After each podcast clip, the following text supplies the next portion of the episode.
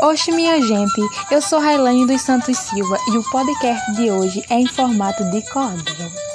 Para quem está me ouvindo, preste muita atenção. Vou falar sobre a escrita, oralidade e também educação, que é a voz da cidadania e a dialética da sabedoria. Em um mundo onde todos os povos se falam e tão pouco se escreve, olha só a novidade que eu trago para vocês. As pesquisas apontaram de um modo tão capaz que o povo brasileiro está lendo e escrevendo cada vez mais. A escrita, oralidade e leitura já cresceu entre adultos e crianças. Uma coisa eu lhe afirmo: os livros têm poder de aumentar as esperanças de um mundo bem melhor. E isso nos enche de esperança. Nos enche de esperança.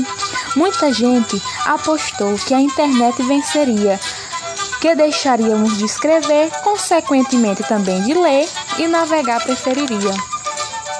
Mas o que foi revelado, tudo isso contraria, pois quando estou falando, lendo ou escrevendo, ganho mais sabedoria, ganho vida e energia. Essas práticas me refrescam com uma brisa de alegria.